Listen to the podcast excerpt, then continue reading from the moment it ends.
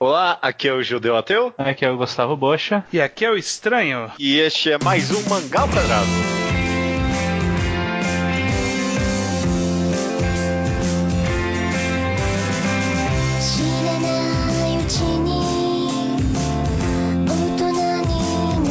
Bocha Estranho, sejam bem-vindos a mais um Mangá ao Quadrado, tudo bem com vocês? Tudo bem. Este é o Mangá ao Quadrado de número 227 e é uma muito esperada.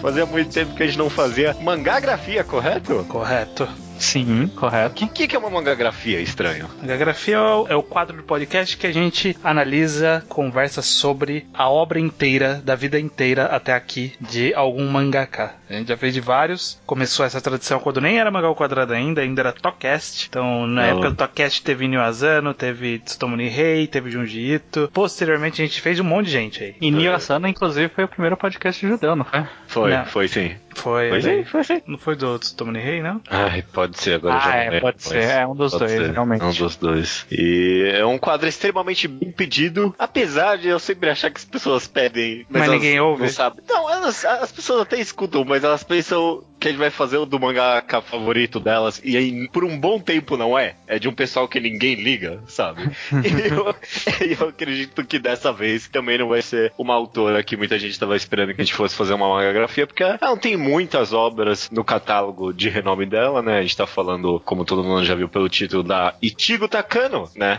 Que é conhecida pela obra de Orange e só, né? Mas de qualquer. é, é meio que isso. Ela, é ela é conhecida por Orange, que saiu no Brasil, né? Mas a gente deu uma olhada na mangagrafia dela, a gente, achou que tinha bastante obra no catálogo, bastante coisa curtinha também, que é fácil da gente ler. Talvez seria uma experiência interessante né, dar uma ali- analisada nas obras dela, correto? Exato. correto. Eu- Eu acho até que ela acaba, acabou ficando bem relevante, porque Orange fez ela estourar bastante. E em algum Sim. ponto, eu, eu lembro claramente quando Orange começou a ser publicado no Japão e aí começou a sair os primeiros scans, a galera que não lia shoujo, como eu, por exemplo, caiu, Uhum. caiu em Orange, sabe? Porque todo mundo falava de Orange, todo mundo falava, caraca, o que, que é isso que tá saindo, esse mangá novo, diferente? E acabou chamando bastante a atenção da galera de forma geral, e aí ela ganhou essa notoriedade. Então acho que vale a pena a gente visitá-la como um todo. Uhum. Concordo, concordo. Como sempre, como sempre não, é, mas como na maioria das vezes a gente não tem muita informação pessoal dela, né? A única coisa que tem é a coisa do Manga Blades da Wikipedia. Ela nasceu em 11 de janeiro de 1986, portanto tem 32 anos hoje. Ela publicou a primeira obra com 18 anos e nasceu na prefeitura de Nagano, no Japão, obviamente, né? É,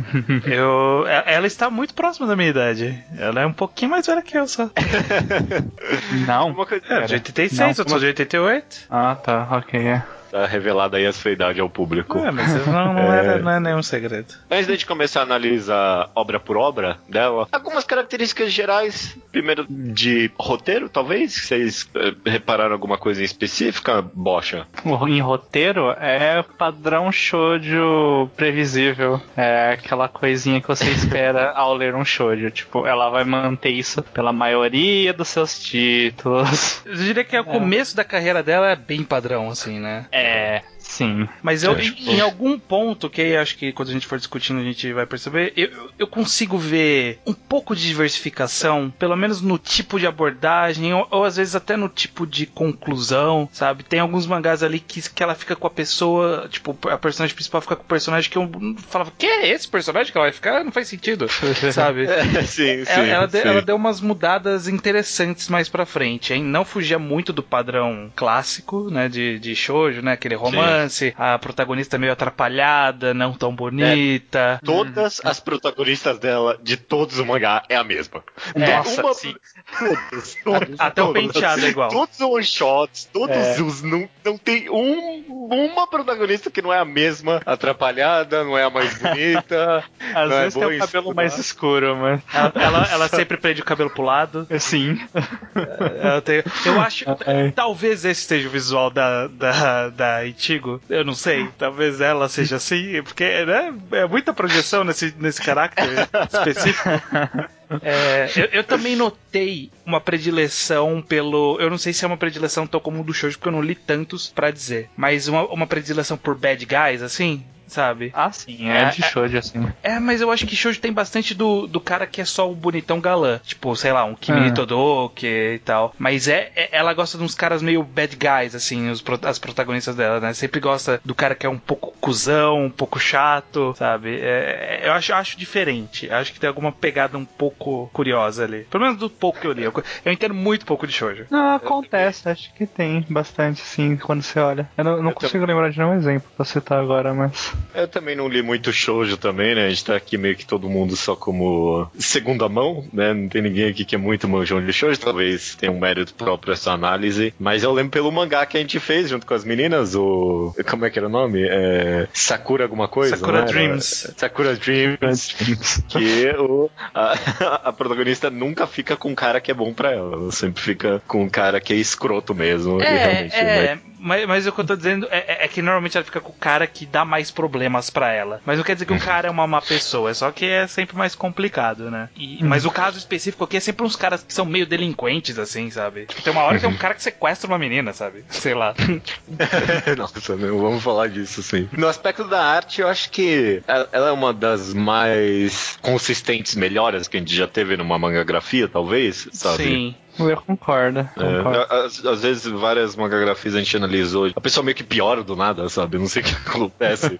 sei lá, tenta outra coisa, vai pra um outro caminho. Aqui é. Principalmente que eu, eu parei pra pensar nisso, que ela começou a publicar dos 18 anos e simplesmente não parou, sabe? A gente tem vários exemplos de mangakas, mas em vários casos sempre tem um- uma pausa de um ano ou dois entre uma obra e outra. Se pensar em Satoshi Mizukami ou Furuya, ou até o Oshimi teve umas pausas entre os mangás e outros. A impressão que eu tenho aqui pela mangagrafia é que ela, pô, ela começou aos 18 e não parou de desenhar uma semana desde então, sabe? É, ela parou um, num momento aí que a gente vai, vai conversar especificamente. Sim, sim. Mas, é, é, de fato, ela foi desenhando bastante e, e dá pra você ver uma, um refinamento na arte dela, né? O começo da arte dela, os primeiros mangás, os primeiros one-shots que a gente vai falar daqui a pouco, eu sinto que ele tem um traço bem mais duro, bem mais grosso, sabe? Bem mais, eu não sei, meio travado até às vezes. E, e ela. É receoso, sabe? Parece que ela tá meio que com medo de desenhar aquilo, sabe? Essa impressão que eu tenho. É. Sim, é meio duro. Você nota os personagens com aqueles cabelos de capacetão, às vezes. Sim, fica muito sim. grosso o desenho. não é tão, tão natural assim. É, Uhum. Mas ela vai, ela melhora consistentemente mesmo. E,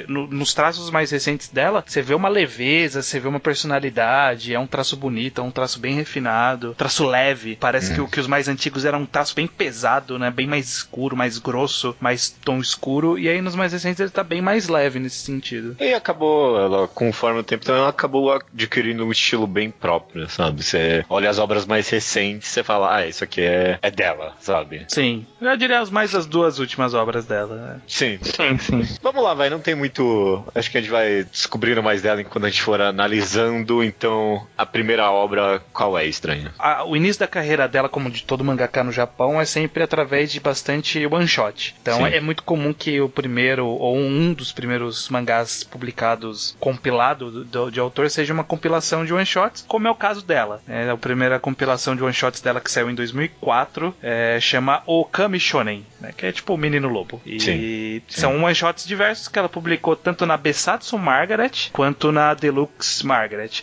A Besatsu Margaret, ela é bem famosinha, né, do mundo shoujo. Ela talvez seja uma das mais populares porque ela tem títulos que são bem conhecidos, como Kimi Todoki, Ao Ao Harai, do Lovely Complex, só citando coisas que saem no Brasil, que são Sim. títulos bem populares. E aí ela saiu, publicou bastante one shot lá. E essa Deluxe Mar- Margaret é um spin-off da, da, da Margaret que saía bimestral, uma, uma vez cada dois meses. Que era bem. Essas revistas sempre tem, né? Todo, toda publicação do- do, Japão tem uma revista spin-off pra publicar uns one-shotzinhos ali. É, põe os amadores ali, vai. É, e isso, as duas os são. amadores e os cancelados. E, e parece que tem bastante spin-off de série da Margaret, sabe? Da Margaret ou da Besatsu Margaret. E eh, todas essas revistas são da Shueisha, né? Que é a editora mais. a maior. Não é a maior, né? Acho que era a Shogakukan, né? A Kodansha era maiores, né? Acho que a é maior, a Xuxa é a segunda maior, eu acho. Era uma parada É. assim, é. Mas é uma grande editora que é da editora da Shonen Jump. É, é sempre uma dificuldade quando cai na nossa mão compilado de one shots, porque né, não dá pra comentar todos e raramente tem um tema em comum, sabe, em compilado de one shot, mas eu acho que. E raramente, acrescentando, raramente tem consistência de qualidade também. É, além disso. Mas eu vou dizer que o Komi Shonen tem pelo menos uma temática em, em comum, que pra mim é pessoas não sabem como o mundo funciona. É, É. isso. pessoas adultas não têm a mínima noção do básico de como o mundo real funciona. Essa é a temática em comum entre todas essas, todas essas histórias. Tá, eu acho que eu concordo contigo. É, faz O primeiro- Eu não sei se são adultos, né? A maioria é adolescente, né? É, Pelo amor de ok, Deus. ok. Mesmo assim, mesmo assim. A primeira história é sobre uma menina que o cara fala pra ela que ele é um lobisomem. Só pra, ele parecer, não é só pra parecer da hora. E ela acredita. Só pra parecer da hora. E ela acredita, e aí, tipo, o cara pede, oh, desculpa, eu não sou não. E aí acabou essa história.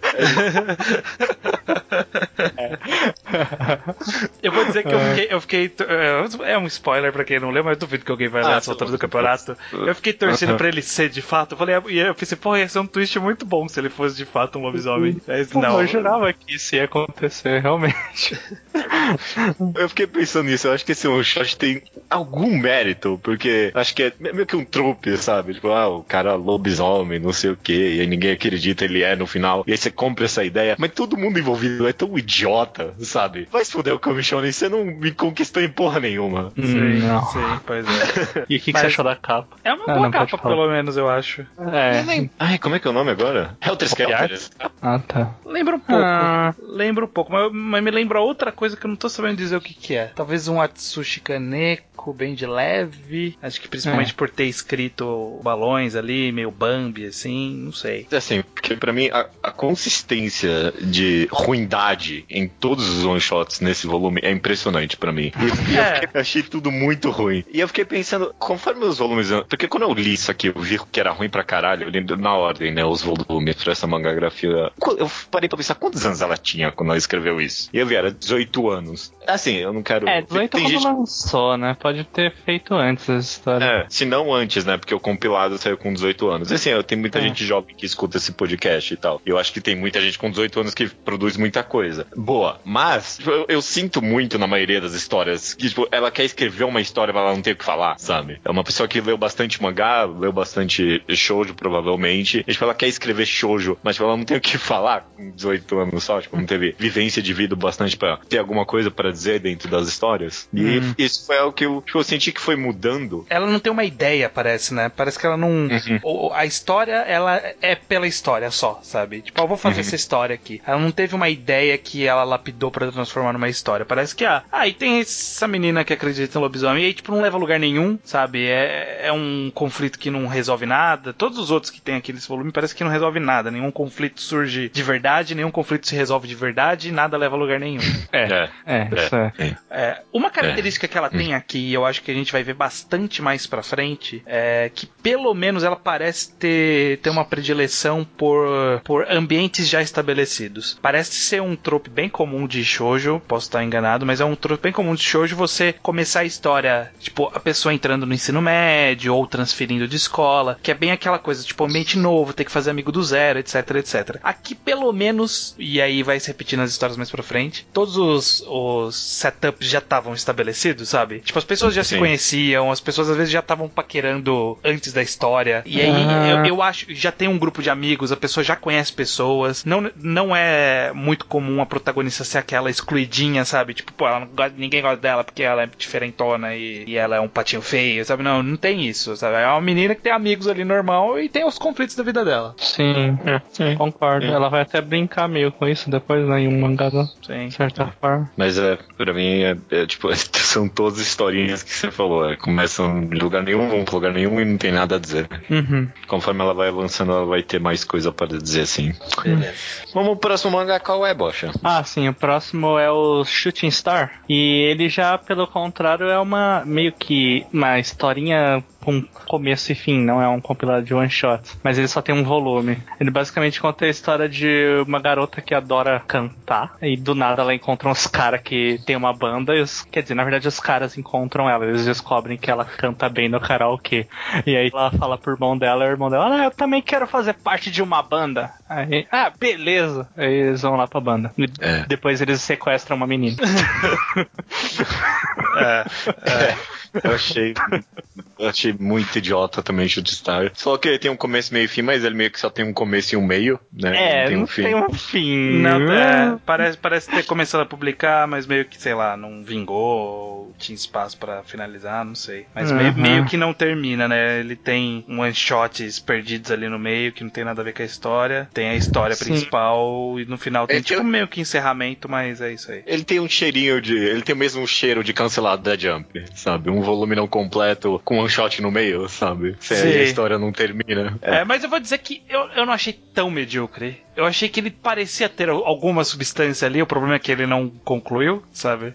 Eu até achei interessante ser um setup de banda e não ser um setup genérico, sabe? E mais de romance genericão. Eu gostei de ser um setup, pô, a menina tinha um sonho. É, é, é diferente, é difícil você pegar esses mangás que o protagonista já tem alguma coisa que a- quer fazer, sabe? Já tem um objetivo e Mas- já vai atrás, sabe? Mas tem um problema, porque já tinha Nana, né? É, eu penso em Nana também, pouco, ele né?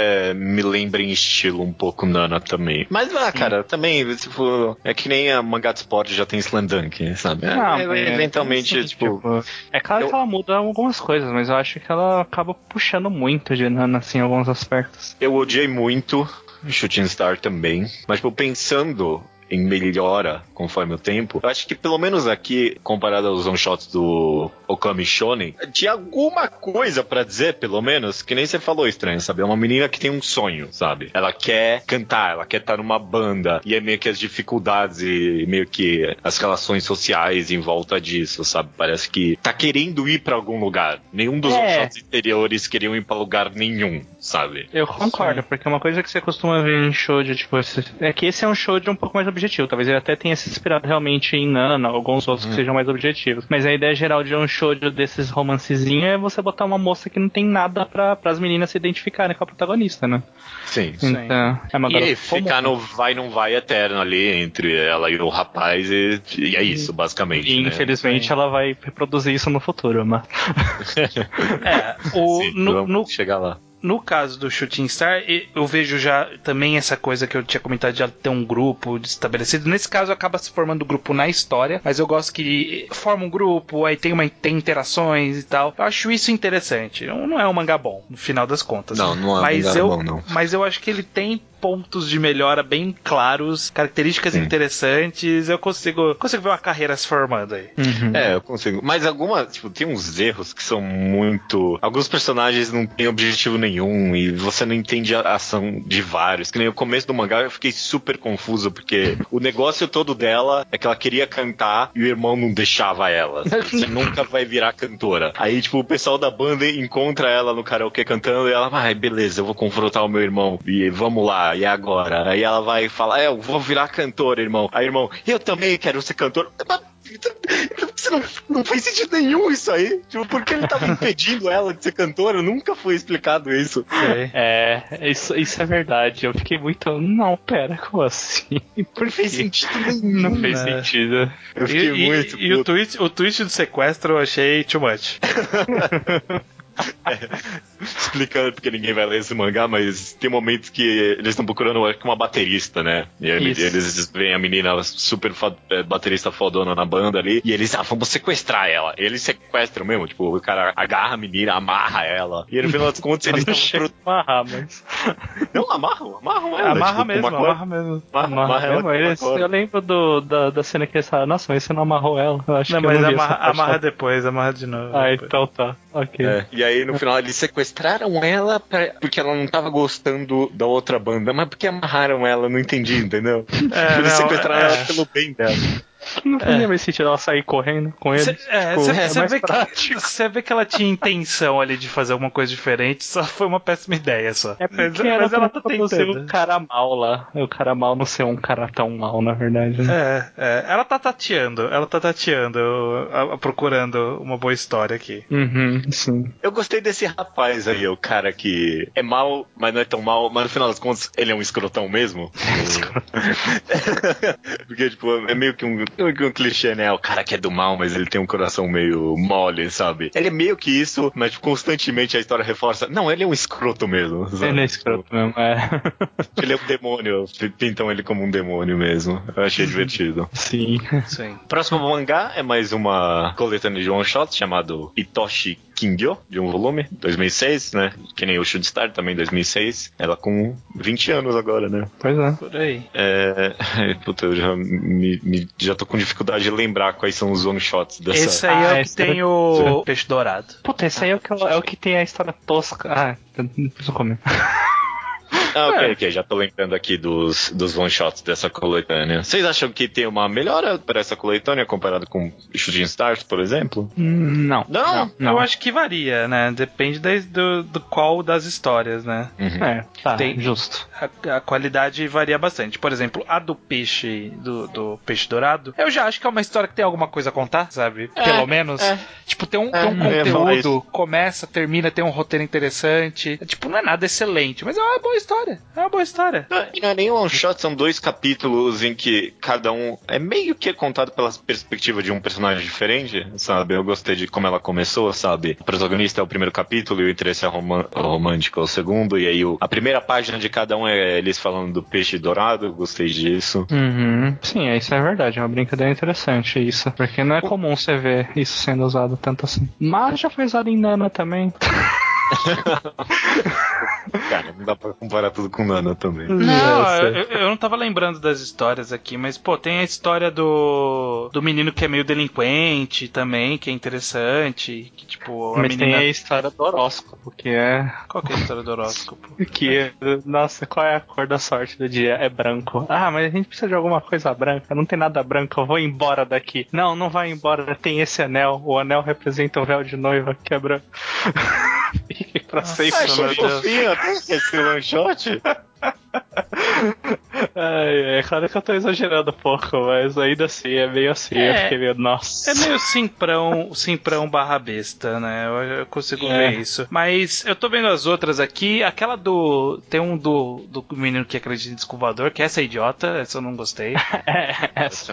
bom. Mas essa do, da- do, do peixe do peixe dourado, essa do menino delinquente, e tem aquela da, do casal que o cara joga futebol e só dá atenção pro futebol e não dá atenção pra menina. Eu acho que, tipo, são histórias que tem algo a dizer, sabe? São, são conteúdos diferentes, Isso. são conteúdos interessantes, sabe? Sim. Ah, é. Sim. Sim. É, é, foi a mesma coisa que eu pensei quando eu lembro agora, quando eu li esse compilado, foi a mesma coisa que comparado com o primeiro compilado dela. Tipo, a maioria das histórias tem alguma coisa a dizer no final das contas. Porque no, no, no primeiro tipo, era nada, sabe? Era nada. Mas aqui algumas lidam com, tipo, morte, o futuro, acaso, esse tipo de coisa. Sempre tem alguma grande temática amarrando o one shot, sabe? Então, definitivamente é uma melhora. No final das contas, não é nada pra escrever pros pais, sabe? Mas é ok.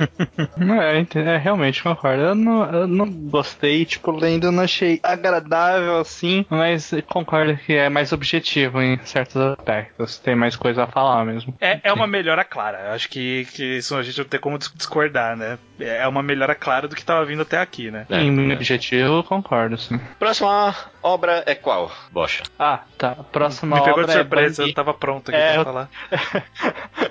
Ah, não, não é, não é o Bocha? É o Bocha, Não, sim. O Fez do Bocha. É, na sua Eu ordem nova, né? Star. É. Não, Você foi falou. Bocha. Ah, não, desculpa, tá certo, tem razão. Tem razão, tem razão. Qual é a próxima obra estranha? É, a próxima obra é, é oficialmente a primeira serialização dela, né? que é uma série que foi do começo ao fim, chamado Bambi no Tegami, que é tipo a carta pro Bambi. Uhum. Basicamente vai contar a vida de uma menina que ela tem muito azar e aí ela faz um desejo pra ela ter um pouco de sorte e aí aparece um cara na vida dela que parece trazer sorte pra ela do nada. E, e a- tem a, a parte do Bambi, a carta pro Bambi, porque quando ela era mais nova ela tinha um, ela tinha cuidado de um viadinho, ela mora meio que numa fazenda, né? Ela tinha cuidado de um viadinho, filhote, que era o Bambi, amigo dela, e só que um dia ele sumiu e aí ela sente saudades dele. E ela, ela fica imaginando que o cara talvez seja a reencarnação do Bambi, sabe? Um negócio assim. Dá a entender isso, né? Mas então, uma, só pra corrigir, né? A carta do Bambi, que dá um indício do que Ah, acontece tá. no final do mangá. É. Tá, tá, ok. Carta do Bambi. O que, que você achou estranho desse um voluminho aí do, desse mangá? Eu achei uma história bem ok. Tipo, É. não, não achei nada de excelente. Eu, eu achei talvez um pouco corrido, porque é um volume só. Eu acho que com um pouco de. uma construção um pouco diferente dá pra fazer as coisas num ritmo mais interessante. Me pareceu meio corrido de forma geral. Tanto que a parte do, do viado eu demorei pra entender o que, que tava acontecendo. Eu falei, o que, que é esse viado mesmo? Ah, tá, beleza, ok.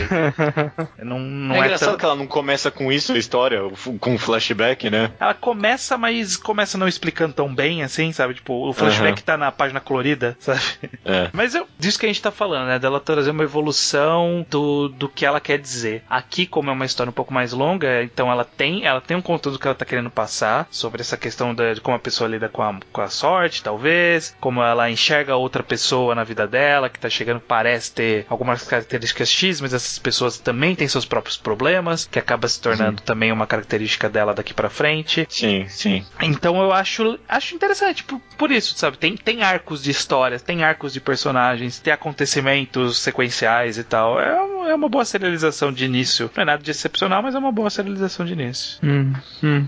O Bocha não gostou tanto. E o Judeu também não. Achei. Eu, não, eu gosto do final, mas o meio eu acho que é meio sem graça. Eu gosto da ideia do final, tipo, quando se relaciona essa do Bambi até é interessante. Mas no meio, na parte principalmente que mostra o amigo dela, e tipo, o amigo dela tá ficando com a menina, e tipo, não. Ah, é, tão- o conflito, tem um conflitinho ali, né? De um triângulo amoroso e É, tal. Essa parte é, é meio chatinho. É, co- consegue ter barriga num volume. É in- inacreditável. É, exatamente. Consegue ter uma barriga em um volume só. Eu achei esquisito, eu achei que parece que foi um. Talvez em. Eu tô disposto a dizer isso. Talvez em termos de coisa a dizer, tenha sido um passo pra trás comparado com a coletânea anterior, porque a coletânea anterior, anterior tava explorando umas temáticas meio malucas ali, sabe? Com Uhum. morte, esse tipo de coisa. E aqui meio que foi. Ah, é uma historinha aí. Falou, tchau. O final é interessante, eu concordo também. Parece que foi algo bem, bem amarradinho ali no final. Mas ai, é tão qualquer coisa pra mim. Eu, eu, dei, eu dei muito mais algo medíocre do que algo ruim, sabe? É, é, eu- é só acho- medíocrezinho pra mim. Eu acho que talvez ele caia pro medíocre justamente por ele ser mais longo, porque eu acho que o- a, a história mais central, que é dela com o rapaz que aparece na vida quando ela deseja sorte e tal, essa é uma parte interessante, teria um desenvolvimento legal, mas como É, tem todo, ok. todo aquele desenvolvimento com o, o outro amigo que ela gosta, a menina lá que também é amiga dela, como tem toda essa parte no meio ali, é uma parte meio barriguinha, e aí acaba, acaba jogando a, a média pra baixo. Eu acho que Uhum. por ser, os outros são melhores por serem curtos em comparação a esse. Eu concordo. Concordo. Talvez uma melhora que, que já veio também da coletânea anterior é que os personagens são um pouco, um pouco mais claros. Sabe? As decisões que eles tomam fazem mais sentido, principalmente a protagonista, essa ideia dela ser uma azarada e tal, comunica bastante as decisões que ela toma durante a história, sabe? Então, eu Sim. dou um bastante positivo pra pra isso, porque é algo que era muito sofrido pra ela no começo, pra autora. Sim, sim. Próximo mangá seria estranho. É, Bocha, nossa, não sei mais nada aqui. Qual é o próximo mangá, Bocha? Próximo mangá é, já é um- uma série enorme. Tá Caraca, enorme, né? exagero, é um exagero. Mas em comparação com tudo que veio até agora, que é Yumemiro Taiyo, o sol sonhando, sol que está sonhando.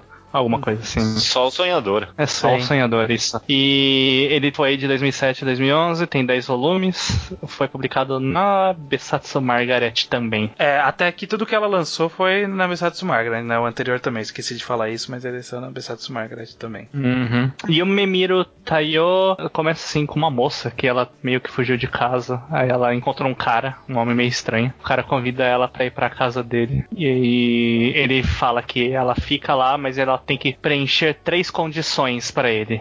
Sendo Nossa. que eu não lembro quais são as duas primeiras condições. Minha terceira condição era ter um sonho. Mano, essa é a protagonista. Essa é a protagonista padrãozinha que eu, que eu comentei, pois é. Ah, ah, não, mas de qualquer shoujo, de qualquer mangá que eu já li, essa é a protagonista mais mimada e chata que eu já li. É, ela, ela é bem mimada aqui nesse. né, né- é porque assim, eu, eu vou dizer, melhora. A, a- a premissa da história, ela é maluca até demais, assim, tipo, eu achei, eu achei Ah. difícil a história ser vendida pra mim. Aparentemente a galera que, que leu tudo, eu, eu não consegui terminar de ler, 10 volumes era muita coisa. Também não Mas. terminei de ler, não. Melhor, eu não aguentei, na verdade. Então.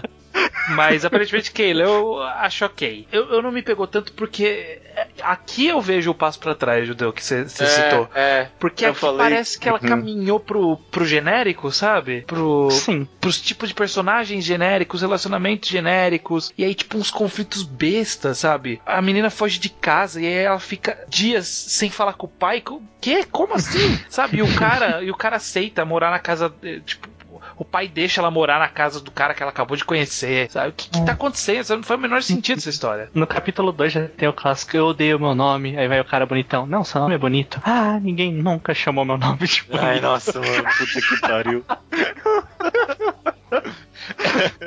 É, E ela tem quando- mais, mais cenas clássicas de shows, sabe? Tipo, o cara que sal, salva ela, que ela ia cair, e aí Uhum. olha pra ele, tem brilhos em volta. Tipo, caminhou muito Parece pro shoujo Sakura clássico. Sakura Dreams, é. Parece Sakura Dreams. Sim. É impressionante, cara. Na, na hora que eu falei que ela tem uma melhora constante, eu me, me arrependi na hora porque eu lembrei desse mangá mesmo. Porque até na arte, parece que ela, tipo, cagou. Tava vindo. A gente acabou não comentando muito das artes dos volumes anteriores, mas comparado ao, ao primeiro compilado de one shots, o segundo compilado, o traço já tava melhor, tava bem limpo, a quadrinização era bem fluida, mas a- parece que nesse mangá ela meteu o dedo no meio pra quadrinização. Porque, Aliás, várias vezes eu não sabia qual era o próximo quadro que eu tinha que ler. Era confuso pra caralho. Os quadros pequenos jogados pra qualquer canto que foda-se. Nossa, pelo amor de Deus. Parece que ela desaprendeu. Não, isso é um bom ponto, porque ela, em questão de quadros, né, eu até tava conver- conversando com o Luke, que não participou daqui, mas eu mandei umas páginas pra ele e, tipo, ele concordou comigo, que assim, ela tem umas quadrinizações boas, só que às vezes falta conteúdo nas quadrinizações. E aqui nem a quadrinização tá boa. É, tipo, é. tá faltando meio que tudo, certo? Não, Nossa, é eu tô- exagero. eu tô tem gente vendo que uns- gosta, Eu mas... tô vendo algumas páginas que realmente, tipo, a arte dela deu uma zoada foda, assim. Então, então, eu não sei se era se é um novo ritmo de publicação constante, uma serialização longa, se isso afetou ela de alguma forma. Mas é- é- esse mangá é um passo pra trás na carreira dela, pra mim, assim. Tanto termos de Hum. conteúdo. Porque assim, a gente tá falando, tinha falando nos, nos anteriores que os personagens tinham algum conflito, tinha alguma coisa curiosa, alguma coisa interessante, um conflito diferente, ou um objetivo, ou algo a dizer. E aí, tipo, essa protagonista vem e o conflito dela é a coisa mais desinteressante Idiota. possível e idiota ao mesmo tempo. É. Esse aqui é um Otome Game, versão mangá, basicamente. Porque É. você tem as rotas com os personagens só. E os personagens são meio que padrões. É, pra. O, o best guy aí, obviamente, é o roqueirinho. é. Tem o bonitão lá. Que, é o cara meio- gente boa, o cara que vira brother dela desde o começo. Sim, é verdade. É, Aposto que ela não vai ficar com ele no Com, final. com certeza não. Ok, é isso que eu tenho pra comentar. Eu não li os 10 volumes, achei bem chato e é isso. Desculpa. É, não, não me cobrem ler o resto, eu não vou ler não. Desculpa aí, galera. É, Isso aí ela publicou de 2010, de 2007 a 2011 e em 2011 ela também lançou Haruhiro Astronaut pela Besatsu Market, que a tradução pelo jeito é algo Astronauta das- cor de primavera, uma coisa assim. é. É, astronauta das cores de primavera, colorido. É, É, não faz o menor sentido esse nome, é bem da Não. verdade. Não. Não tem nada a ver com a história, né? Porque os outros tinham, né? Tipo, Shooting Star era o nome da banda, carta pra Bambi, do Bambi, né? Tem a ver com o Bambi e tal. Sei lá, até o, o Dreaming Sun é o nome. Nossa, até esse nome é genérico, né? Nossa, Tipo, nossa, agora que eu parei pra pensar. é, O Dreaming Sun parece muito o Sakura Dreams mesmo, sabe? É. nossa senhora. O sol sonhador. Deve ser muito porque, tipo, ai, ela quer um sonho e ela é que nem o sol, ela brilha que nem o sol, ela é radiante, sabe? Uma coisa merda assim. É, Ah, Pois meu é. Deus. E, o- É. e Mas- aí o, o Haruhiro Astronaut também, tipo, ele não tem nada a ver com isso, de ser genérico, mas ele também não faz o menor sentido. E é divertidíssimo a Haruhiro Astronaut? Não? Ah, já dá uma sinopse aí, dá uma sinopse é, primeiro. Desculpa, desculpa. Uma sinopsezinha aqui de Haruhiro Astronaut. Conta a história de duas irmãs gêmeas, né? Que elas sempre viviam muito juntas, muito amigas, muita, muito irmãs. E uma delas é, recebe uma, uma confissão, não é uma confissão, uma declaração de amor do rapaz mais popular da escola. E aí deixa a irmã meio que sozinho, sozinha, né? E aí o conflito vai se resolver em volta disso, da história. É, é meio que, que pela que... também que a menina lá, a irmã, era sempre popular, na verdade, né? É. Uma, da, uma das gêmeas é, é, mais bonita que a outra, né? Tipo, as duas são iguais, mas uma é mais bonita do que a outra. é. É, é. Isso, isso é o que e, me incomodou um pouco. Porque até, tipo, ela ah, fala não, da personalidade. Não, não, tudo bem, tudo bem. Existe, é claro. Uma irmã é mais bonita que a outra, mesmo sendo gêmeas. Mas, tipo, ela não desenha as duas muito diferente. E, e ainda por cima, em vários momentos, fala, não, a personalidade dela é completamente diferente. E, tipo, o manga não vende muito bem essa ideia pra mim, sabe? Não pareceu ser muito diferente, um pouco, não. Vende um pouquinho. Eu, eu consigo sentir um pouco da diferença, mas bem de leve mesmo. Acho que faltou trabalhar mais a irmã. A, a, porque assim, a gente vê pelo, pelo lado da irmã não bonita, em teoria, né? Tipo, é igual, mas é, ela é a mais madura, por assim dizer, a que não recebe as cantadas dos garotos. E a da outra, acho que a gente viu pouco dela pra gente poder julgar muito da, da personalidade dela. É, uhum. Eu só uhum. quero chamar a atenção que todos os protagonistas, as protagonistas até agora tiveram cabelo que prendia pro lado, e aqui a, as protagonistas prendem uma para cada lado. Porque, né? São gêmeas. São gêmeas, aí tem que ter alguma diferença, né? Então uma prende para cada lado. Sim. Mas eu acho que esse deve ser o penteado da Takana Ichigo, não é possível. Sim. Ela é muito vidrada nisso. Mas sim, Judeu, eu achei divertido também. Acho que ele tem. É um voluminho só e ele desenvolve um micro-universo interessante ali até. É, né? É. Tipo, eu... expande aquele grupo de pessoas e tal. Durante toda a mangagrafia a gente pensou muito no que o que essa história tem a dizer, sabe? Será que ela tinha alguma coisa para dizer com essa história? E eu meio que acho que não. E é a primeira vez que eu não tenho um problema com isso, porque de todas as histórias até agora, esse é, que tem os personagens mais bem desenvolvidos, mais completos e mais carismáticos até agora. Nenhuma história até agora teve muitos personagens que me Mas em um voluminho só, eu fiquei super. Eu muito gostei da protagonista, que é a irmã mais velha. Eu muito gostei do Yankee, que aparece ali no meio, sabe, da história. Eu muito uhum. gostei do casalzinho da irmã mais nova e do cara ali que formou. Tipo, eles se encaixaram e ficaram até o final. É muito divertido isso, sabe? Sim, sim. Eu acho que, acho que funciona porque as personalidades estão bem definidas. Tipo, em uhum. um volume ele define bem as personalidades e trabalha essas personalidades bem definidas. Então acho que é um bom trabalho. É um mangá, um mangá legalzinho. Manga legalzinho. Não, é, achei mais ou menos. O que você não gostou, Eu não gosto, eu não gosto muito da caracterização dos personagens, pra falar a verdade. Tipo, tem o personagem lá que ele gosta da menina, aí tipo, ele finge que na verdade gosta da irmã que é mais bonita, porque, sei lá, talvez seria estranho. é, essa parte eu achei bizarra também. Eu não entendi o que ela queria fazer com isso, não. Aí toda hora, não, mas eu quero o seu número e o da sua irmã. E aí o cara sai correndo assim. por algum motivo. E sei lá, tipo, quando eu olho a capa e eu olho a, a arte do mangá em si, eu acabei me decepcionando um pouco, a arte da capa é muito bonita. É, não, não tá feia a arte do mangá, inclusive tá bem próximo do que a gente vai entender como a arte dela atual, hum, né? Pelos mangás seguintes. Tá bem, bem mais definido, bem mais assertivo. Eu gostei da arte geral. Só que a da capa dá a impressão que vai ser um negócio super desconstruído, né? Um negócio diferente, não sei. Então Sim, um clima interessante é. ali. Tem um clima interessante na capa que não, não se traduz por a parte de dentro, mas não, não vejo problema também. É, bom. Eu super fui fã do, do casal final que se formou. E quem é que... o astronauta judeu? Ah, sei lá, cara. O pau no cu desse título, pelo amor de Deus, né? Ah, não, ó. Tô vendo aqui no final, e aí no final ela tá dizendo que do universo inteiro, eu escolhi esta estrela pra amar, sabe? Tipo. Ah, é verdade. Finalmente então, parecia uma estrela, né? Uma coisa merda assim. E as é... cores da primavera? É, essa aí fica, fica no ar mesmo. Que o cores da primavera tem a ver com amor, então deve ser alguma coisa. É astronauta do amor. Eu, eu, eu, gosto bastante disso, inclusive, no final, porque é meio que. Quanto mais eu tô pensando nesse mangá, mais eu gosto dele. Porque eu falei que não tem nada a dizer, mas o mangá inteiro é meio que sobre essa menina que tá esperando justamente a estrela cadente, sabe? Que nem a irmã dela vive recebendo declarações de amor e tal, e ela finalmente quer receber uma declaração, ela quer que caia essa estrela para ela. E aí no final final do mangá meio que fala que ela que escolheu, sabe, a estrela pra amar. E, Uhum. tipo, eu achei uma mensagem super positiva, sabe? Tipo, meio que, meio que essa ideia de paixão que a gente tem, que é uma coisa que surge do nada, sabe? Ela tá esperando, sabe, cair em paixão por alguém. E quando, na maioria das vezes, amor é algo que, sabe, se constrói com o tempo e se escolhe fazer. Uhum. Ah, ok, faz sentido. É. Uma coisa que eu gostei é como o casal se forma de forma mais ativa nos mangás da, da autora. Não tem tanta enrolação, sabe? Tipo, ah, se esse casal é pra acontecer, é pra acontecer. E aí vai, tipo, tem, às vezes tem um conflito, mas acontece. Eu, eu, eu só não sei quanto ao outro lá que, que eu pulei a maioria dos volumes. Mas, tipo, não- mas aqui, por exemplo, tipo, ah, vamos fazer um casal aqui, pronto, tá feito o casal, sabe? É bem, é bem direto, assim, não, não tem tipo, ai, mas será que eles vão pegar a mão? Será que eles vão beijar? Sabe, tipo, isso não é, isso não é relevante pra história, sabe? É, é verdade. É, verdade.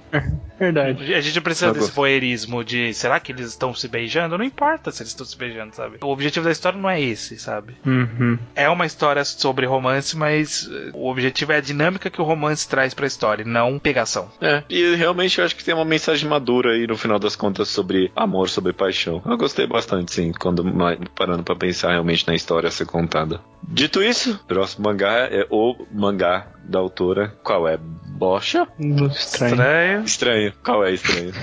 É. Orange, né? Finalmente chegamos no, no. Talvez My até God. aqui. Ápice da carreira dela, com certeza é o ápice de vendas, de aclamação sim. de público, de reconhecimento mundial, de tudo, porque Orange foi publicado. São cinco volumes, foi publicado de 2012 a 2016, a gente vai falar sobre isso. Ele foi Sim. lançado no Brasil pela JBC, já completo no- nesses cinco volumes, né? Ele teve adaptação para live action, filme live action, 2015, adaptação para anime em 2016, por um estúdio que eu nunca ouvi falar, Telecom Animation Film. Conhece, Judeu? Não. Não vou dar uma olhada. E aí, ele foi indicado pro vigésimo prêmio cultural do Osamu Tezuka, não ganhou, Sim. perdeu pra Yotsubato. É, esse, esse Vale. prêmio do, do Osama Tezuka não vale pra nada, não. Não, Ah, é, é bonitinho, é bonitinho. É, E- o mangá tá choque. E Escolhe ainda- os bons dele. em 2016 teve um lançamento de um mangá spin-off e um anime spin-off também, que Sim. foi compilado posteriormente em um volume chamado de Orange Future, que é meio que o volume 6 de Orange, vai sair no Brasil, ainda não saiu, mas a JBC falou que vai sair no Brasil, mas eu não achei tradução na internet pra ler. É, eu também não.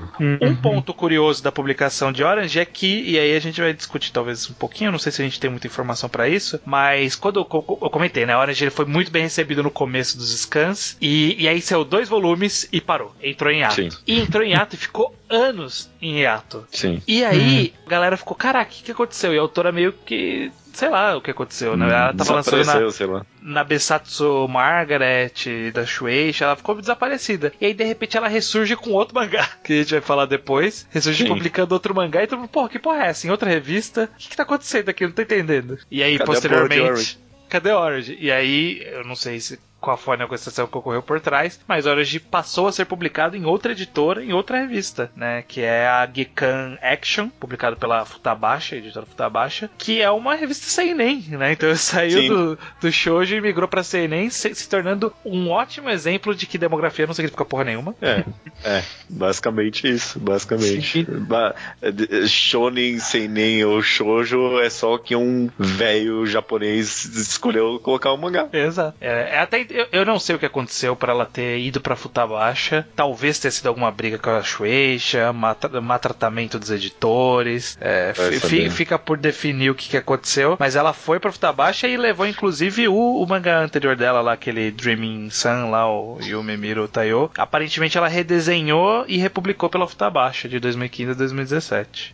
Quem Nossa. sabe essa nova versão não tenha sido melhor, né? Sei. Duvido. A história é a mesma, então. É, vai saber. Mas, mas é, dito tudo isso, é essa, publicação maluca dela, mas sobre o que, que é Orange. Apesar de que, né, não acho que não tem ninguém que tá escutando esse programa e não saiba sobre o que, que é Orange, né? Mas uma sinopse rapidinha aí, estranho. Orange, que é a obra mais famosa dela, vai contar a história de uma garota que um dia recebe, no, no mesmo dia que chega um novo aluno na sala dela, que ela obviamente se apaixona ali por cima, né? Porque ele é o carinha meio Dark Kennedy excluído ali. Sim. Ao mesmo dia ela recebe uma carta da versão dela do futuro, dela no futuro, Uhum. a versão dela de 26 anos, 10 anos no futuro, falando pra ela o que, que vai acontecer no futuro, que esse garoto ele vai se suicidar e falando tudo que ela tem que fazer pra evitar que ele se suicide. Então ela e o grupo de amigos dela, que eu acho que é bem relevante pra história, que ela tem um, um círculo ali fechado de amigos e aí esse cara começa a fazer parte desse círculo, é, é, conta as desventuras dela de, pô, será que eu sigo a carta aqui? Mas isso parece uma coisa meio escrota de se fazer, ah, mas eu quero fazer tal coisa, enfim, essa coisa de lidar com o futuro e tentar evitar que o garoto cometa suicídio. Exato. Que é uma puta premissa, né? Sim, eu fiquei pensando sobre Orange, eu acho que Orange é meio que. tipo, realmente merece todo o sucesso que tem, sabe? É, é- é a junção de tudo que ela meio que fez bem, às vezes até separadamente nas obras dela até agora, numa só. Tem os personagens carismáticos do astronaut ali, tem a arte dela melhorada conforme o tempo. É uma história que tem muita coisa pra dizer, sabe? Tem muita mensagem ali sobre futuro, sobre destino, sobre morte, sobre suicídio, uns temas bem pesados, sabe? Coisa, coisa grossa ali, tudo junto numa premissa super interessante e diferente, né? Mas não deixa de ter todas as frescurinhas clássicas de um shoujo e com dois volumes a menos seria uma obra muito melhor. É, não sei se dois volumes a menos, acho que talvez um. É, Ou ok. talvez não, eu acho que é um tamanho aceitável. Pra um acho que tá shoujo. ok. Pra um shoujo de romance, Hum. to- to- todos os arcos de, de romance serem resolvidos em cinco volumes, eu considero um sucesso. é, é. Porra, em é, cinco volumes a menina nem pegou na mão do cara em Kimi no Todoki. Mas que minuto, que. É outra coisa. Mas é, eu, gosto, eu acho um tamanho decente. Eu, eu acho um tamanho decente. Acho o final um pouquinho anticlimático, mas acho que não cabe aqui essa questão. Eu acho que mais do que um. Tipo, mais do que uma. Se exceder numa história de romance, ela se cede no geral, sabe? Como um roteiro. Eu acho super boa a escolha de contar junto com a história dela, a história do futuro também, desse futuro alternativo. E as duas nunca vão se encontrar. E é de fato algo diferente. Você vê constantemente como mudou a vida daquele grupo, sabe? O suicídio desse menino. É super interessante, Uhum. sim, eu acho. Sim, a dinâmica, como afetou todo mundo. Eu acho interessante, eu, eu, eu acho também interessante como a gente meio que acompanha, porque assim, ele acaba lidando, é, não abertamente com esse termo, mas é com a depressão de uma, de uma pessoa, sabe? Sim. Esse, esse garoto, obviamente, ele tem algum, algum problema psicológico real, sabe? Ele não é só. Hum. Ele só não, não, não tava tristinho, sabe? Ele teve problemas na vida dele, etc. Que, que fazem sentido ele estar nesse estado e é meio que ele tá tentando. Pô, como que a gente lida com um cara assim, sabe? Como a gente anima um cara que na nossa frente ele ri pra gente, mas a gente sabe que ele tá pensando em se matar, sabe? É, ele nunca falou, mas a gente sabe que ele tá pensando em se matar. É, é bem profundo isso, sabe? É, é bem. Eu diria até corajoso, assim, sabe? Porque é, é um tema pesado. sabe? Autora. da Sim. parte da autora, sabe? O suicídio é um assunto complicado, ainda mais no Japão. Aham. Uhum. E é tratado, eu acho que com, pelo menos da, da enorme maioria das vezes por parte da obra, com extrema complexidade mesmo, sabe? Principalmente considerando que a gente vê por parte de alguém que não tá querendo cometer suicídio, sabe? A gente tá vendo por parte de alguém de fora mesmo e, e, e é super complexo pra protagonista saber o que fazer com aquela pessoa mesmo que nem você falou estranha, sabe? E lidar com as próprias emoções com isso, sabe? Será que eu devo escutar o problema dele? Isso é pro melhor, isso é pro pior, sabe? Sempre vem essa incerteza pra ela. E, e o, o próprio conflito dos outros personagens também em volta, né? O como, como lidar com isso também do, do lado deles, que tem outros conflitos envolvidos, né? Ela tem, a personagem Hum. principal, ela tem o conflito dela gostar do, do garoto, mas os outros, cada um tem o seu, a sua própria forma de interação, né? Bem interessante. Eu, eu gosto bastante de Orange. Eu gosto bastante. Eu gosto bastante Eu, eu con- concordo que o final é um pouquinho anticlimático, mas eu gosto no, no overall de Orange, sim. Eu não, quando eu li, na verdade, eu não, eu não reli pra este podcast. Eu também não. Mas eu li há um tempinho, eu não lembro exatamente de todos os detalhes, é claro. Mas eu lembro que eu não gostei de bastante coisa. Eu só não lembro de ser o quê.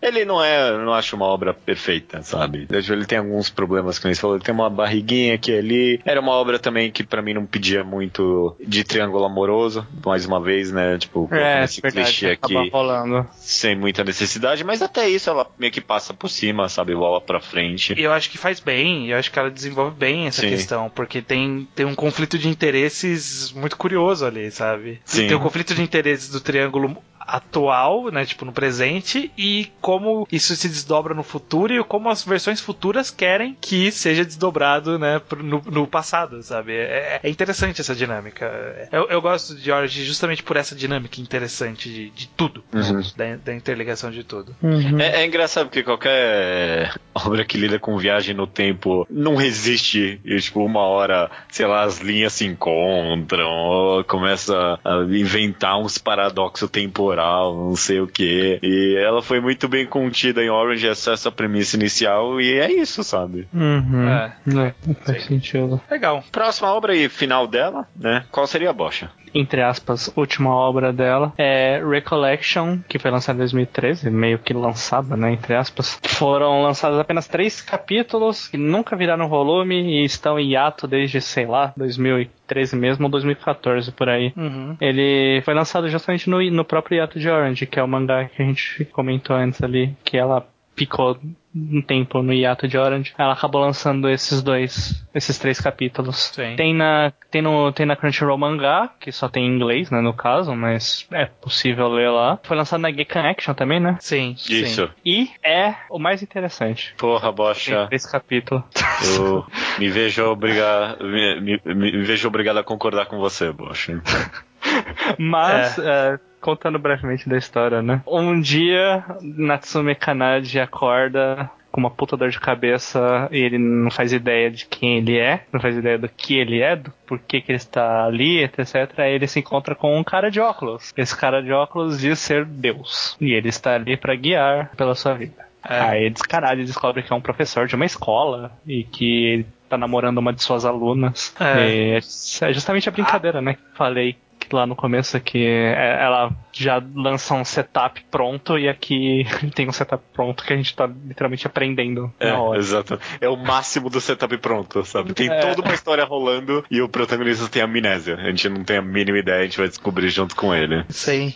E, e, eu acho, cara, essa premissa também eu achei super interessante quando uhum. começou a lançar. Falei, ok, uhum. ok, isso tem minha atenção, sabe? Que, vamos ver o que você vai me fazer aqui, ô, ô Takano Ichigo. E eu, eu não sei, porque ela nunca voltou pra esse mangá, sabe?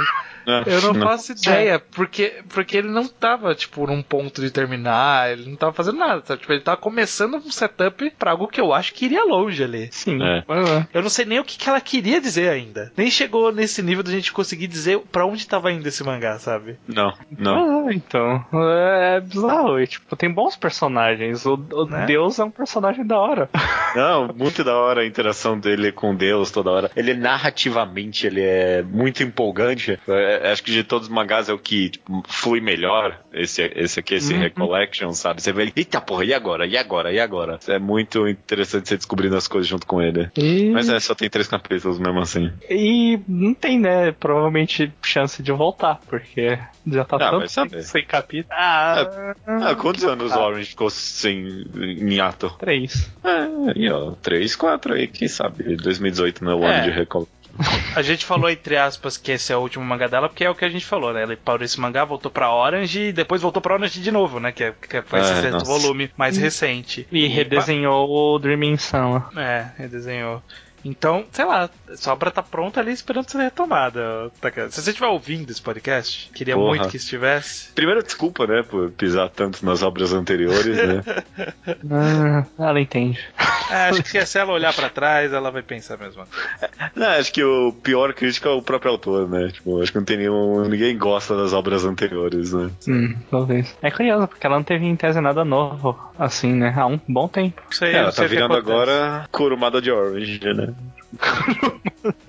mais, um, mais um Orangezinho aí, vai. Vamos aí, mais um Orangezinho. Ah, por favor, espero que ela não fique para sempre nisso. Tomara que não. É, tomara que não, porque eu, eu, não, a gente não tem como saber como foi Orange Future, mas eu já achei uma má ideia. É, eu também já não. A gente, já que tocou no assunto, também não gosto nada da ideia de um Orange Future, não. Não, nem, hum. nem um pouco. Bom, tamo, chegamos aqui no final dessa carreira bem interessante. Conclusão final aí, cada um fala o que achou de ler todos esses volumes, como é que foi para vocês. E como de tradição, o melhor mangá e o mangá favorito da Takano Ichigo. Começa você, Bocha. Bom, eu acho que vai ser uma decisão unânime que o melhor mangá é o Orange, e eu não posso discordar disso, porque é o melhor bem desenvolvido, etc e tal, mesmo gostando mais de Recollection, que é o meu favorito, tipo, mas eu estou me baseando em mais ou menos nada. É, mas é, é, por aí, né? Tipo, Orange é o melhor, porque a gente, a gente tem muitos motivos para isso. O mundo já comprovou também que ele é um mangá de bastante sucesso merecidamente. E Sakai Collection merece ser continuado para ver isso aí, porque pode ser uma, uma coisa interessante a ser feita. Fora que a gente não comentou, né? Mas Recollection é o primeiro mangá dela que é um protagonista homem num show. É, é verdade. Verdade. verdade. Então, sim, a, ela teve um progresso, né? Essa aí, de todas que a gente fala, né? Faz um bom tempo que eu não participo desse quadro, mas geralmente quando a gente fala, a gente vê, ah, isso aqui é um ponto alto. Aí, ah, isso aqui já não é, isso aqui já não é. Isso aqui é bonzinho, mas não é que nem o ponto alto. Acho acho que ela foi meio progressivamente melhorando, assim, em todos os aspectos, tirando o Yumimiro Taiyo, que talvez ela tá precisando de dinheiro, né? A gente sempre fala que as pessoas estão precisando de dinheiro. Né? Verdade, verdade. Essa foi quando ela se vendeu. Todo mangaka é. se vende uma hora, ela se vendeu ali. E o Yumimiro Taiyo, é. Todo mangaka se vende uma hora e o Yumimiro Taiyo, definitivamente. Não era a história que ela queria contar. Pois é, então. E aí, tipo, fazer o que, né? Mas acontece. Mas ela é progressivamente melhor. E até no traço traço, né? Recollection tá um traço muito limpo também, tá bem bonita. E não tem muito o que falar fora isso. Para mim, eu acho que é, foi interessante ler, só que é meio chato também ao mesmo tempo.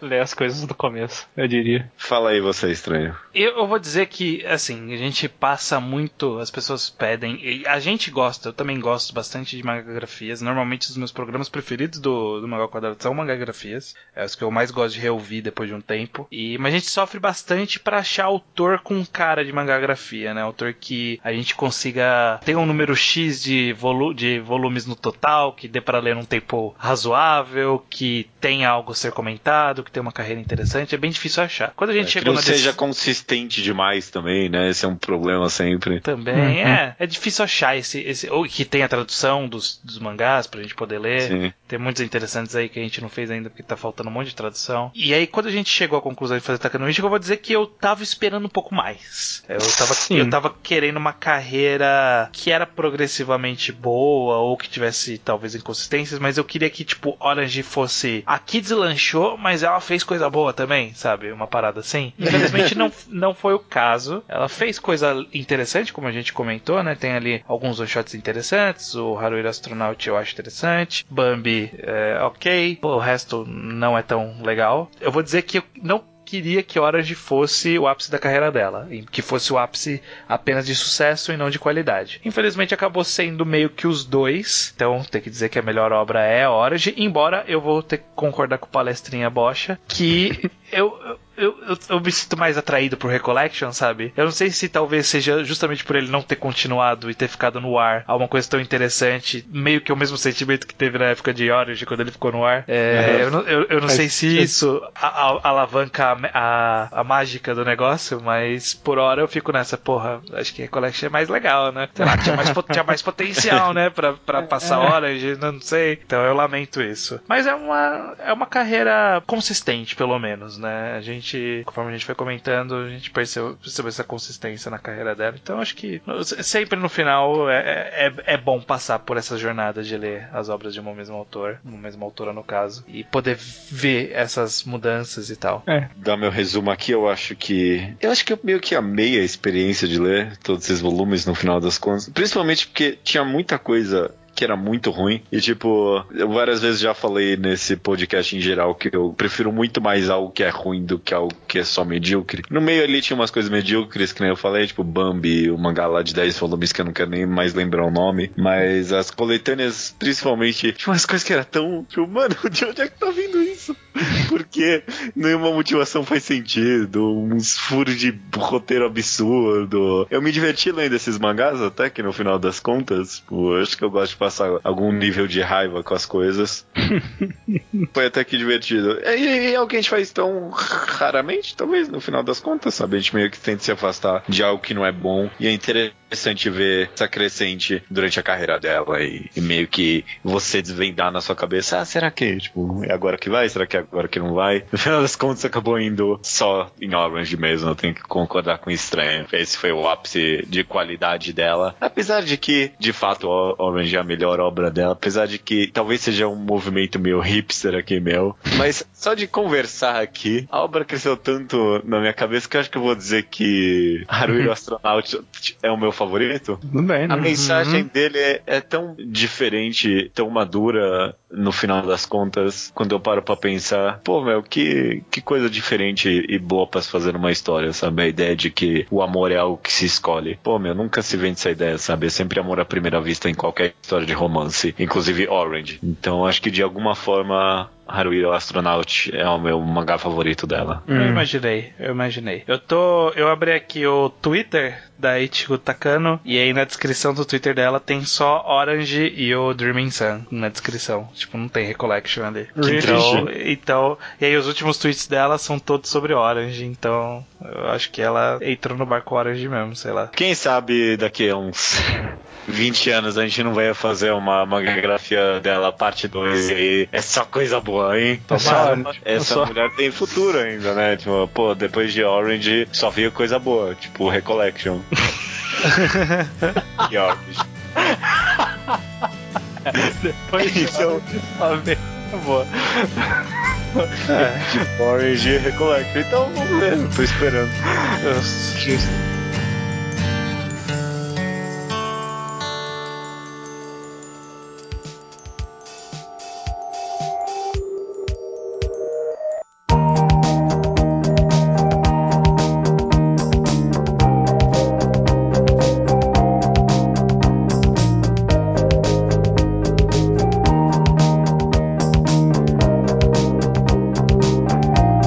Leitura de e-mails, estranho. Do Mangá ao Quadrado de número 226, consertando a Shonen Jump, correto? Correto? E-mails que chegam no contato arroba ao quadra.do e comentários que chegam no site mesmo ao quadra.do. Maravilha, antes da gente começar, tem uns recadinhos aqui, né? Primeiro, como sempre, semana que vem tem quadrinho ao quadrado e vai ser de Angola Janga, né? A gente já comentou por aí, mas só lembrando, então, se vocês quiserem ver a nossa review de Angola Janga, vai ler Angola Janga, né? Exatamente. Vamos tentar, como é um quadrinho mais recente, Uhum. a gente vai tentar dar uma atenção especial pra parte sem spoilers, né? Pra, pra gente poder a- a- agrupar mais pessoas pra ouvir pelo menos esse comecinho. aí. É. Mas se você puder ler, leia também pra gente poder comentar também. Era o meu plano também. E também, só lembrando, tem um bom tempo ainda, né? Mas vão lendo Sengoku Yoko. Né? Vão lendo aí. Isso. Não façam que nem a gente que deixa pra última semana. Comecem a ler com antecedência. Você já começou a ler? Eu não. Eu ainda não. Não, também não. Também não. O ideal seria eu começar do primeiro volume, inclusive. Eu- eu- ah, talvez eu faça. Vamos ver. Sessão Slowpoke Report aqui, curtindo. Hoje, hoje é curtíssimo. Slowpoke Report e-mails, bem, bem coisa pouca. A gente tem aqui o Vitor Honorato de São Vicente, São Paulo. Ele mandou um e-mail sobre Kanata Nosta, né? Sobre o que comentamos de uma das personagens, a Yun Ha. E foi um bom comentário. Ele me fez mudar um pouco a visão sobre essa personagem. É. Deu, uma deu uma defendida nessa personagem pra gente que quem não ouviu o programa a gente não Eu foi não tão fã dela. nem nada, é. É, na, na spoiler a gente não foi muito fã dela. Ele deu uma uma boa visão ali sobre ela. Eu não sei se redime a personagem pra mim, mas torna menos pior. Eu talvez. ainda acho boring a personagem, mas tipo, esse aspecto dela ser meio que a única que é uma personagem mulher por si mesma, talvez faça sentido. Ah, se bem que a, a protagonista também é, né? Então, É, bom, então, tudo bem. é. É. É, sobre os comentários do programa de Consertando a Shonen Jump, tivemos o comentário do Caio e outras pessoas também chegaram a comentar que os rankings não são lei absoluta de ranqueamento no mangá, né? Que existem outros fatores considerados na Shonen Jump para definir a ordem ali de publicação. Sim. A gente chegou a comentar isso, né? Uhum. Pelo menos bem por cima, né? Falando que é, não é só isso, mas Uhum. é principalmente isso. E por observação, é principalmente isso. Principalmente porque é, talvez não lá no meio, a gente não tem como saber lá no meio, mas com certeza quem tá mais pro final costuma ser cancelado. Então a gente sabe que, ao menos pra parte final, representa bem a popularidade. É, é. Se você tá lá embaixo vai ser cancelado, a não sei que você venda muito, muito bem.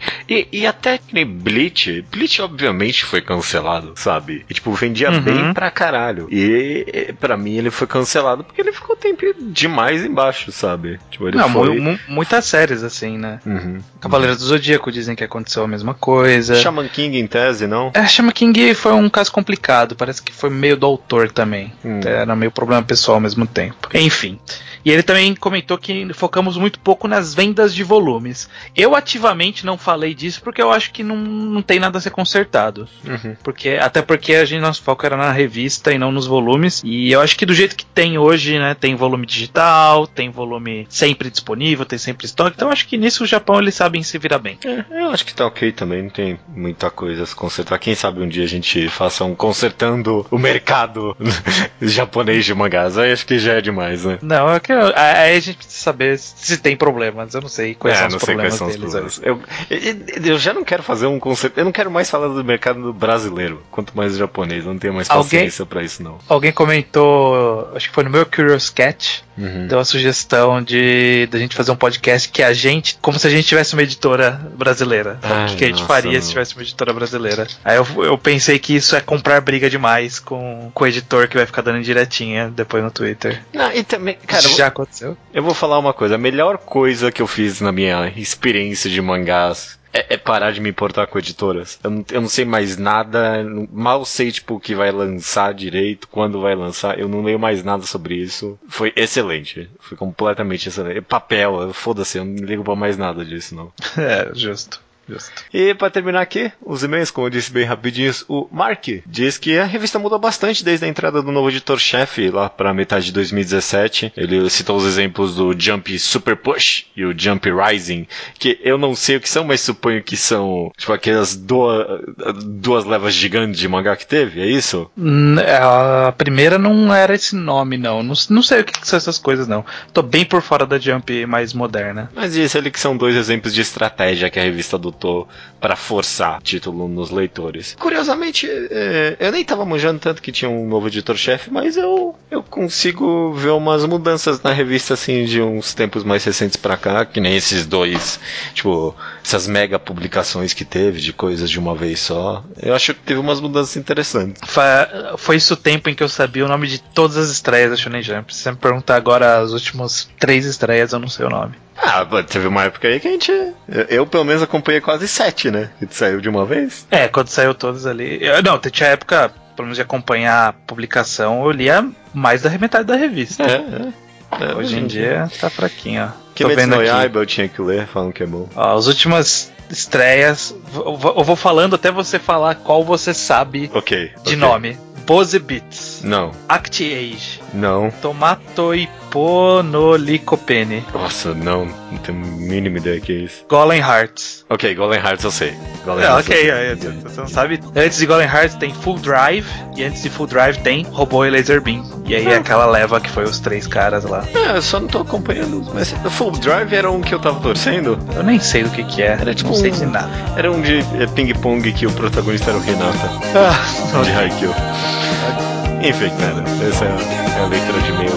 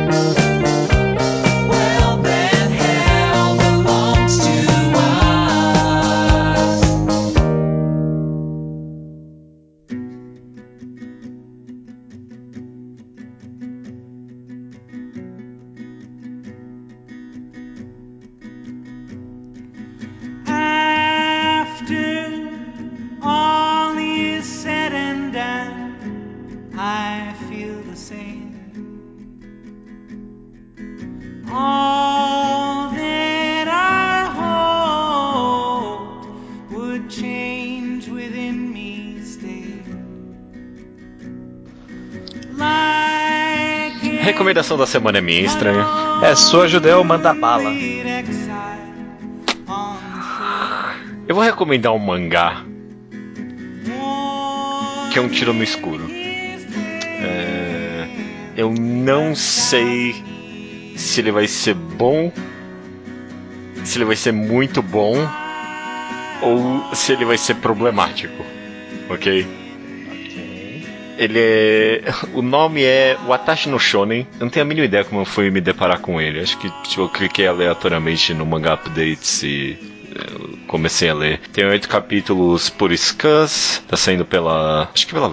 É, aqui tô no Manga Updates, saindo pela Vertical. Não sei se é online ou. Imagino que é online. A história é sobre uma mulher de 30 anos, que tá meio que infeliz com a vida dela, sabe? Ela tá entrando nesse meio que pós-pós-coming of age, sabe? Tipo, uhum. parece que não tem. A vida tá encaminhada demais já. Você viu que tá saindo pela Vertical nos Estados Unidos, né? No, no Japão tá saindo na Gekan Action. Ah, sim, sim. É Vertical nos Estados Unidos, é claro, em inglês. O Gekan Action, inclusive, que foi onde saiu os últimos mangás da Takano Ichigo desse podcast. Ah, é verdade. Não, não, não, tinha parado pra pensar nisso, não. Ela tem mulher, 30 anos, meio que pós-pós-coming of age tava meio que super infeliz. Acabou de meio que rolar um negócio esquisito com o ex-namorado dela, com o qual ela trabalha. E meio que por um acaso assim, ela se depara com um garoto de 12 anos, meio andrógeno, assim que o mangá pinta ele, treinando futebol na rua, né? Só que tá meio que tá rolando uns, uns é, umas notícias de pedófilos e um dia essa mulher encontra esse, tipo, menino quase sendo levado por um gordo ali qualquer, ela meio que socorre ele e o mangá vai avançando, ela ajuda ele na vida dele, né? Tipo, é, é, é não, tem, não, não muita coisa foi revelada até agora, mas meio que tá rolando esse laço entre esses dois personagens, esse garoto de 12 anos e essa mulher de 30. Hum. É meio que isso. Eu, porque eu disse que eu não sei se ele vai ser muito bom ou vai ser muito problemático. Eu não sei se isso é uma história de romance, se é uma história de maternidade, se é só uma história de, tipo, amizade e emoções, entendeu? Tá sendo. Ele é bem wholesome até agora, sabe? Ele preenche bastante o peito quando você lê uma história bem emocionante. É, tá sendo quase meio que um mangá detetivesco, de você meio que enxergar essa criança pelos olhos dessa mulher de 30 anos, porque ela é meio que autoconsciente, sabe? Que ele tem 12 anos, o que, que eu tô fazendo cuidando dessa criança que, tipo, provavelmente tem pais. Então ela quer chegar perto dele, mas ela meio que tenta descobrir o que, que, que, essa criança tá fazendo sozinha na rua. É, tipo, ela quer chegar mais perto para tentar ver qual é o da vida dela, dessa criança, ver se tem algum problema. O problema é que, tipo, durante o mangá, meio que não rola nada físico, mas ele meio que dá a entender que talvez ela tá se apaixonando, mas às vezes ele deixa bem claro que é só um sentimento materno. Então eu tô meio que dando esse tiro no escuro aqui. Eu acho que do jeito que tá sendo construído é mais realmente por essa sensação de maternidade, possivelmente ou infelizmente uma tragédia mesmo. Parece que tem alguma coisa bem dark rolando na vida dessa criança. Uhum. E tá sendo bem interessante acompanhar. Né? os oito capítulos de uma tacada só. É, é maluco, é meio que essa mistura de detetivesco e drama. É bem, é bem interessante. É uma, achei que uma, uma perspectiva bem interessante pra uma história meio maluca. Eu tenho muito medo porque é, o primeiro volume tem meio que as anotações da autora no final. Esse é o primeiro é, mangá serializado dela, 2015. E tipo, ela parecia uma pessoa meio esquisita mesmo, sabe? Tipo, é, o primeiro mangá dela, mas o mangá update tá dizendo que ela soltou dois yaois antes. É. Ah, nem por isso, não. Não sei, é que Yaoi não é não é um antro de relacionamentos muito saudáveis. Né? Saudáveis, né? exato, é. exato. Eu tô, eu tô a autora tá criando confiança, sabe, no jeito que ela escreve. Eu acho que a, a tendência não é para nenhum romance, não. E, e, e, várias vezes durante o mangá fala-se mesmo em sentimento materno, sabe? A, a, mulher meio que quer ser uma mãe dessa criança mesmo e descobrir o que, que tá rolando. Então tá sendo bem interessante. Meio, meio que tô torcendo pra não ser uma full tragédia, sabe? Porque ele é uma história que tem enchido tanto o peito, é tão gostoso ver, que eu tô torcendo pra não ter nada muito cagado. Mas vamos ver. Vamos ver. É, entendo esse sentimento. Eu entendo esse sentimento de. Por favor, não cague essa história. Não, não, não vire pro lado errado. Eu entendo. Eu ah. gosto disso, eu gosto de uma recomendação que é interessante, é no mínimo interessante, sabe? Achei que é uma perspectiva Sim. diferente por esse tipo de história. Não, beleza, sem problemas. Então a recomendação de hoje, Watashi no Shonen, que a tradução seria Meu Garoto. É, meu jovem garoto da Hitomi Beleza, até semana que vem? Até semana que vem.